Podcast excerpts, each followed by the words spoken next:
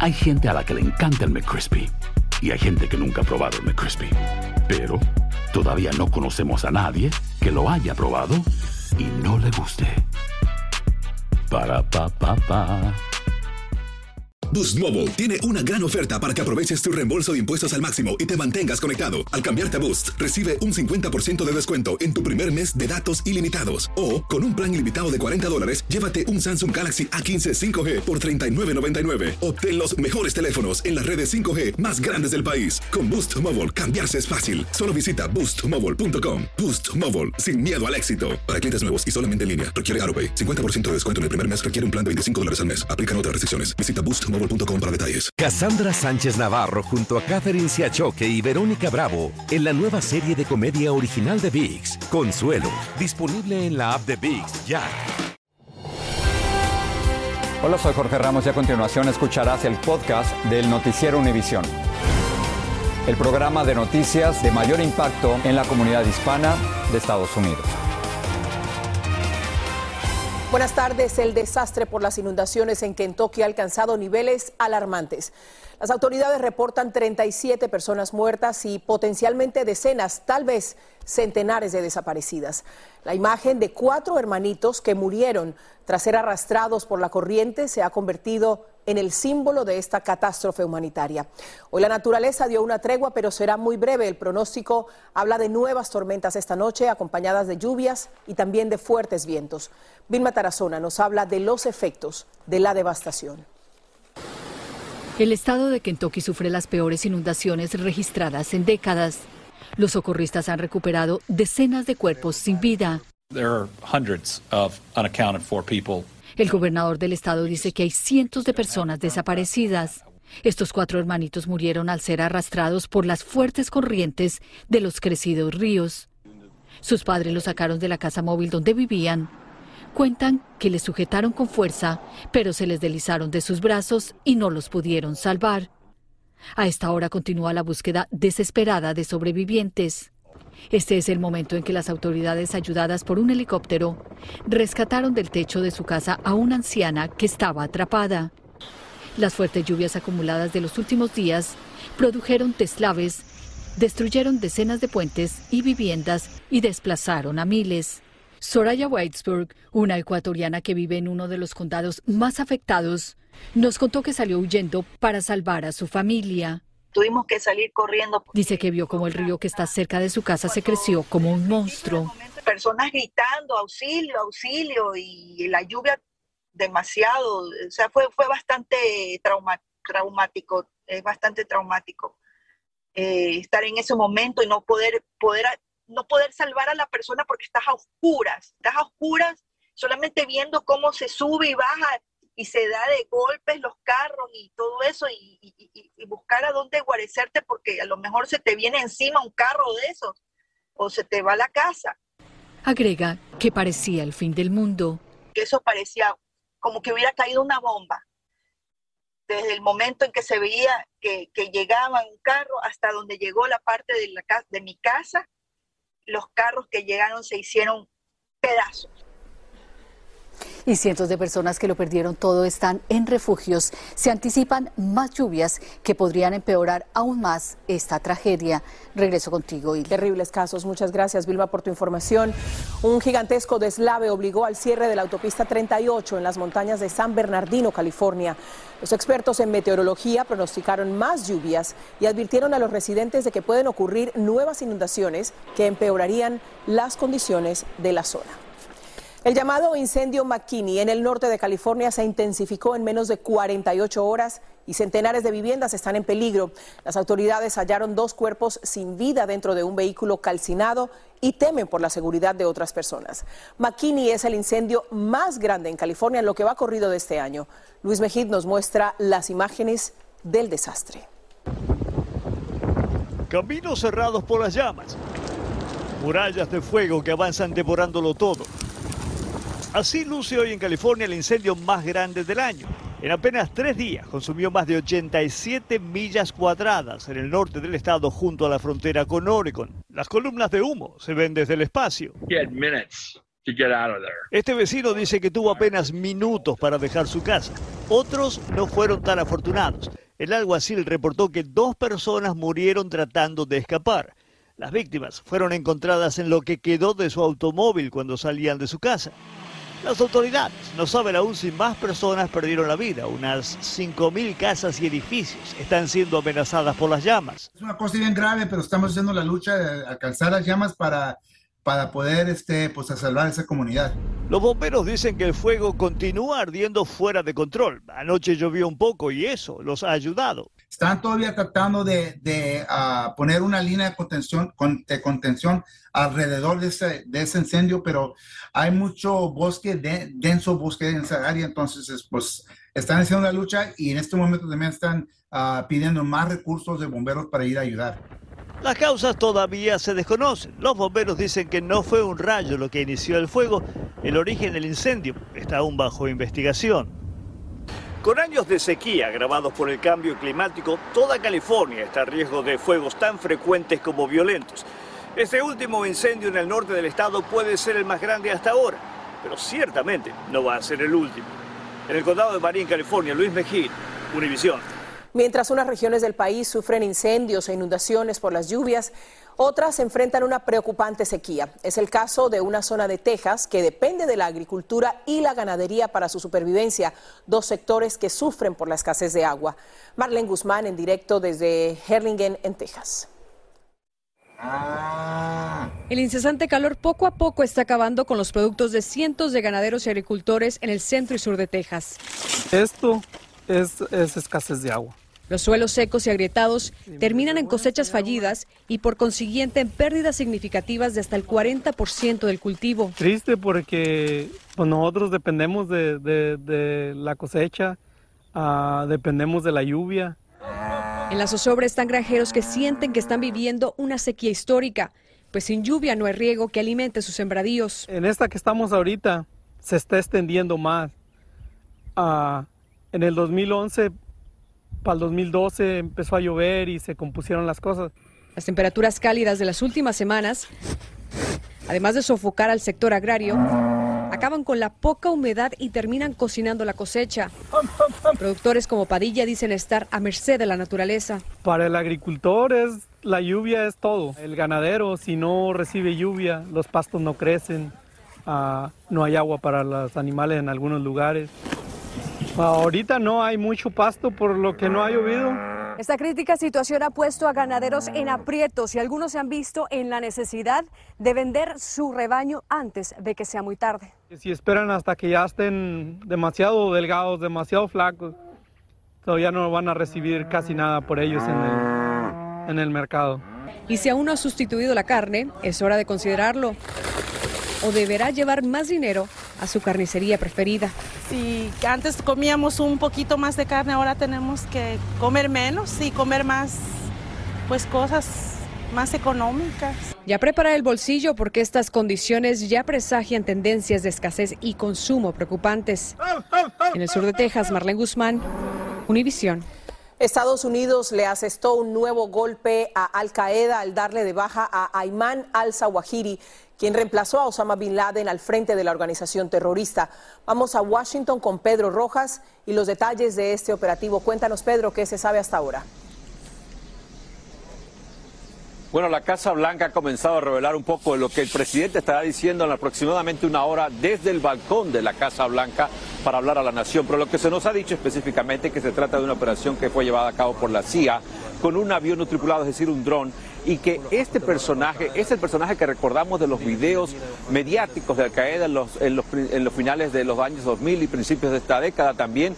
Recordemos que se habla de que Al-Zawahiri era una persona que no solamente trabajó muy cerca con Osama Bin Laden, sino que incluso fue su médico personal.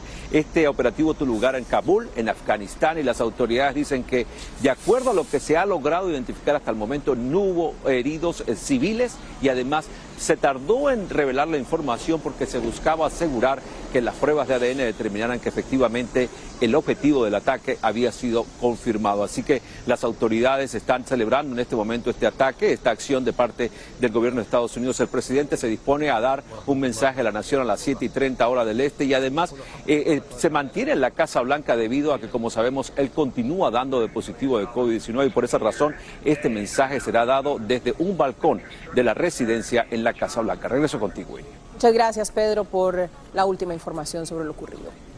El senador John Cornyn dio positivo hoy al COVID-19. El legislador republicano de Texas lo anunció por Twitter y dijo que está completamente vacunado y que se siente bien.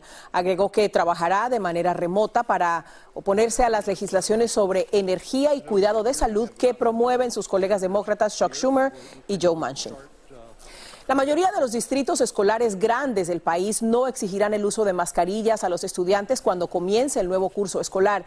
Esto a pesar de que la pandemia de coronavirus continúa y se está propagando la contagiosa subvariante BA5 de Omicron.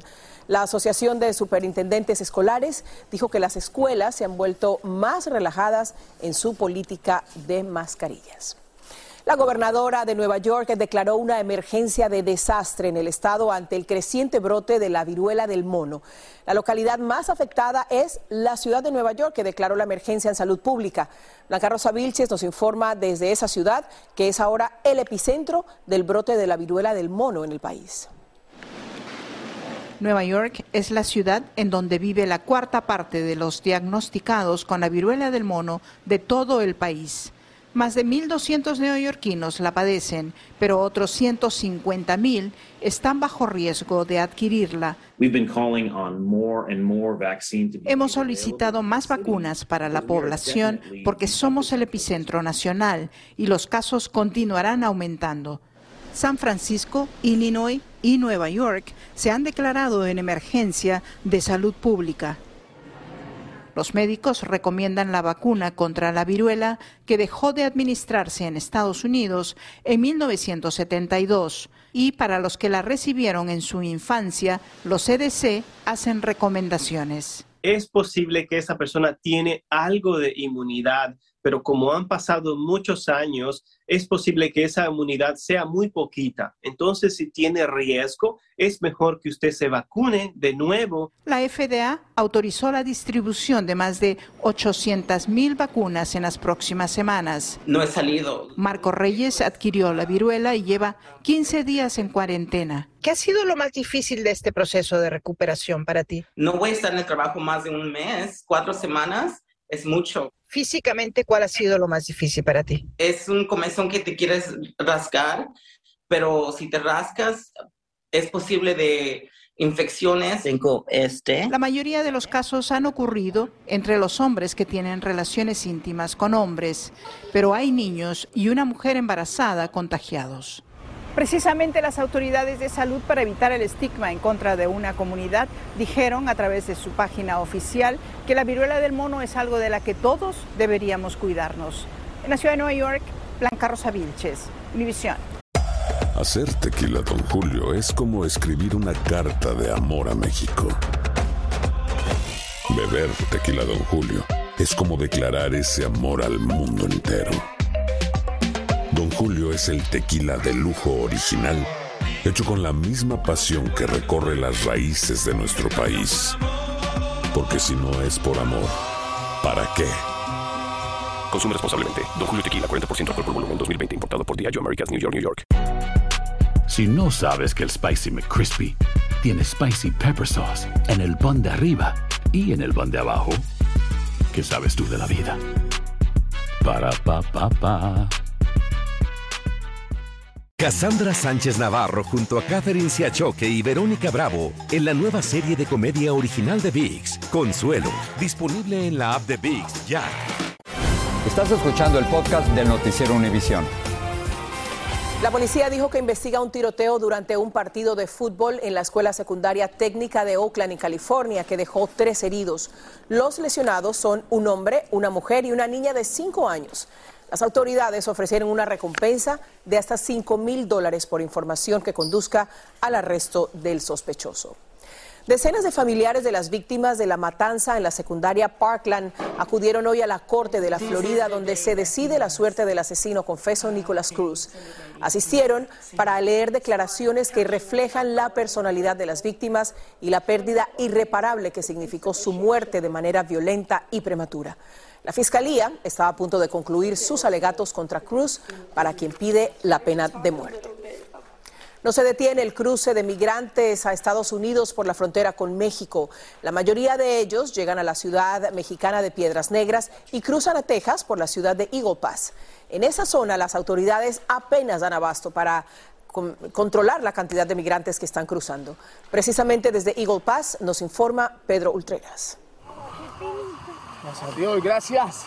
El cruce masivo de migrantes en el sur de Texas no cesa. Ya cruce, ya estamos acá. La frontera de Piedras Negras, México e Pass, Texas, llevan meses siendo el epicentro del cruce de migrantes y llegan en pequeños o grandes grupos. Y agradecido primeramente a Dios que nos ha traído con bien. Y aunque los venezolanos siguen siendo los que más cruzan, en fecha reciente los colombianos han ido en aumento pero igual llegan centroamericanos, caribeños y de otros países. Ustedes buscando un mejor vivir, un mejor futuro, con el riesgo de todo puede pasar, pero aquí estamos. Las autoridades migratorias, la Guardia Nacional o los agentes del alguacil no se dan abasto. ¿Hay ciertas horas o puede cruzar gente a cualquier hora? Cualquier hora, cruzan de todo el día. En la orilla del río Bravo, donde pisan suelo estadounidense por primera vez, están las huellas del cruce masivo. Hay pequeñas montañas de ropa y basura que dejan al pasar. Hay muchos lugares como estos, más abajo, pequeñas áreas por donde los migrantes están cruzando constantemente y en todos los lugares hacen exactamente lo mismo. Al cruzar, se quitan la gran mayoría de ellos la ropa que traen toda mojada, aquí la abandonan, se ponen la ropa seca y continúan su camino. Los coyotes mexicanos o pasadores de migrantes ya no temen a las autoridades. Ellos cruzan gente a plena luz del día y llegan al lado estadounidense sin problema alguno. Tenemos que ayudarlos a estos todo el tiempo porque pues se tiran a la brava así. Son demasiados los migrantes que están llegando y el río es muy traicionero, nos dijo este joven guía mexicano. ¿Cuánto se le está cobrando a la gente por cruzarlo? Nada se les cobra, nomás les dice uno lo que usted me quiera dar para la soda con eso. Si ahorita no me dieron nada, yo no, no les pido nada, yo me voy para atrás. Cuando empieza a caer el sol, la actividad incrementa. Los grupos van creciendo porque baja el calor. Son demasiados los que están pasando, nos dijo este agente, ante un grupo de más de 30 migrantes que cruzó casi a la medianoche. Fácil, eh, cruza entre medio como de, entre mil a tres mil personas por día. En Pastejas, Pedro Ultreras, Univisión. Vamos a otro punto de la frontera. Durante décadas, migrantes en Estados Unidos y sus familiares en México se han encontrado en el Parque de la Amistad, que está ubicado justo al lado de la valla que divide ambos países. Entre los barrotes metálicos, los migrantes y sus parientes se han estrechado las manos, han celebrado graduaciones, quinceañeras y matrimonios y también han derramado lágrimas. Ahora el Servicio de Protección de las Fronteras podría dificultar esos encuentros. Jaime García tiene más detalles. Muy pronto dos barreras como esta de 30 pies de alto, construida por el gobierno del presidente Donald Trump, podrían ser instaladas en la sección junto al mar que divide la frontera entre San Diego y Tijuana, amenazando el futuro del Parque de la Amistad en el lado estadounidense de la frontera. Esto podría significar que las familias migrantes ya no podrían usar el parque para ver a sus seres queridos. El Parque de la Amistad es donde por más de una década familias han podido convivir a través del muro fronterizo, construido en 1993, y en donde en 2009 se creó una zona de seguridad cuando se instaló una segunda barrera metálica. Y que aquí por parte de un capricho por patrulla fronteriza buscan cerrar el parque para siempre. Originalmente dedicado en 1971 por la entonces primera dama Pat Nixon, esposa del presidente Richard Nixon, el Parque de la Amistad en San Diego es el único a lo largo de 2.000 millas de la frontera con México. Tristemente es un parque que está bajo constante amenaza por parte del gobierno de Estados Unidos. En una declaración escrita, un vocero señaló que el Servicio de Aduanas y Protección Fronteriza reconoce el valor de tener un sitio seguro para la reunión de familias de ambos lados de la frontera Una vez que se complete el proyecto, incluyendo el reemplazo de una barrera secundaria con puerta para peatones, vamos a identificar las oportunidades para el acceso del público cuando sea seguro. El inicio de la construcción de esta barrera fronteriza está programada para el próximo mes de septiembre. Sin embargo, congresistas y organizaciones defensoras de los inmigrantes están pidiendo al secretario de Seguridad Nacional, Alejandro Mayorkas, que detenga este proyecto. Lo que es pausar este proyecto por 120 días para que tengan la oportunidad de escuchar directamente de las comunidades que serán afectadas. En Los Ángeles, Jaime García, Univisión. Grandes tiendas de cadena están empezando a ofrecer nuevas promociones, esto en un esfuerzo por incrementar sus ventas que se habían reducido por la inflación que llevó a muchos a limitar sus gastos. Entre las ofertas figuran ropa, electrónicos, muebles y también artículos para el hogar. Y esta es una historia que demuestra que la edad son solo números. Andrea García es una indígena mixteca quien a sus 71 años rehúsa a quedarse en casa. Se siente realizada cuando corre por toda la cancha de baloncesto. Alejandro Madrigal tiene esta inspiradora historia. Camina con dificultad, pero cuando se pone sus zapatos y toma el balón de básquetbol es la más rápida de su comunidad. Andrea García tiene 71 años, es indígena mixteca, que cuando lanza el balón y encesta, se fortalece y rompe estereotipos. Me siento tan contenta de ir a botar la pelota porque sí me gusta, me gusta jugar. Ajá. Y este, mis nietos y mis hijas me dicen, no mamá, te vas a lastimar con la pelota, hija, porque este, está pesado pero para mí cuando estoy agarrando la pelota y estoy votando, me siento tan ligera, ¿usted cree? Su historia se hizo viral luego de que uno de sus 23 nietos subió su video a TikTok y registró miles de reproducciones, lo cual para ella es motivo de orgullo. Entonces este, salió en las noticias y ya mi abuela estaba bien contenta y lloró mucho de la emoción, porque se sentía orgullosa de ella misma. Juega con otras mujeres más jóvenes y su uniforme es su traje típico mixteco. Tampoco usa zapatos de baloncesto, pero con los que tiene se siente feliz. Vive en la montaña y para llegar al municipio de San Esteban, a Tatlahuaca, Oaxaca, debe caminar una hora y ahí es donde vende sus bordados y luego juega. Vengo aquí al pueblo y me gusta ir, este, veo que están jugando las niñas, los niños, pues me gusta también agarrar la pelotita, pero este, hice intento. Y... Siempre le gustó el baloncesto, pero su padre le impidió jugar para que se dedicara al campo y luego a ser ama de casa. Me gusta ir a pasear, me gusta nadar, me gusta, o sea, una persona que no se imagina usted, este, que no, mm, así me quedo, estoy inquieta en la casa, pues. El balón le da sentido a su vida y a su edad busca superarse todos los días. Ya de viejita terminé. Quise estudiar la primaria y quise terminar mi secundaria. Andrea es reconocida en la comunidad por sus ganas de vivir, por su pasión para anotar puntos y salir adelante, sin importar la edad. En Ciudad de México, Alejandro Madrigal, Univisión. Por eso no le pasan los años. Nunca es tarde para hacer lo que se quiere. Felicidades, doña Andrea. Con ella nos despedimos. Buenas noches. Así termina el episodio de hoy del podcast del Noticiero Univisión. Como siempre, gracias por escucharnos.